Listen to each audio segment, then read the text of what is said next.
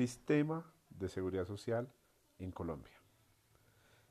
El Sistema de Seguridad Social Integral vigente en Colombia fue instituido por la Ley 100 de 1993 y reúne de manera coordinada un conjunto de entidades, normas y procedimientos a los cuales pueden tener acceso las personas y la comunidad con el fin principal de garantizar una calidad de vida que esté acorde con la dignidad humana.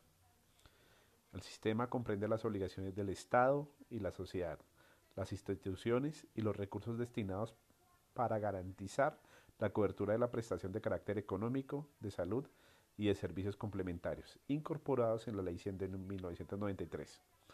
El Sistema General de Seguridad Social está integrado por Sistema General de, General de Pensiones, Sistema General de Riesgos Laborales y Sistema General en Salud.